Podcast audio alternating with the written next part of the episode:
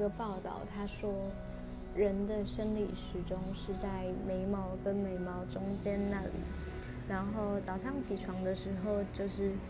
太阳就要晒在这个地方，就会让你知道，让你的大脑知道你要起床了。所以每天早上都会是拉开窗帘，然后让太阳晒晒我的脸。然后醒脑仪式哦，应该是在刷牙的时候，然后就是看看自己的脸，然后揉揉自己的脸，嗯，然后再喝一杯拿铁，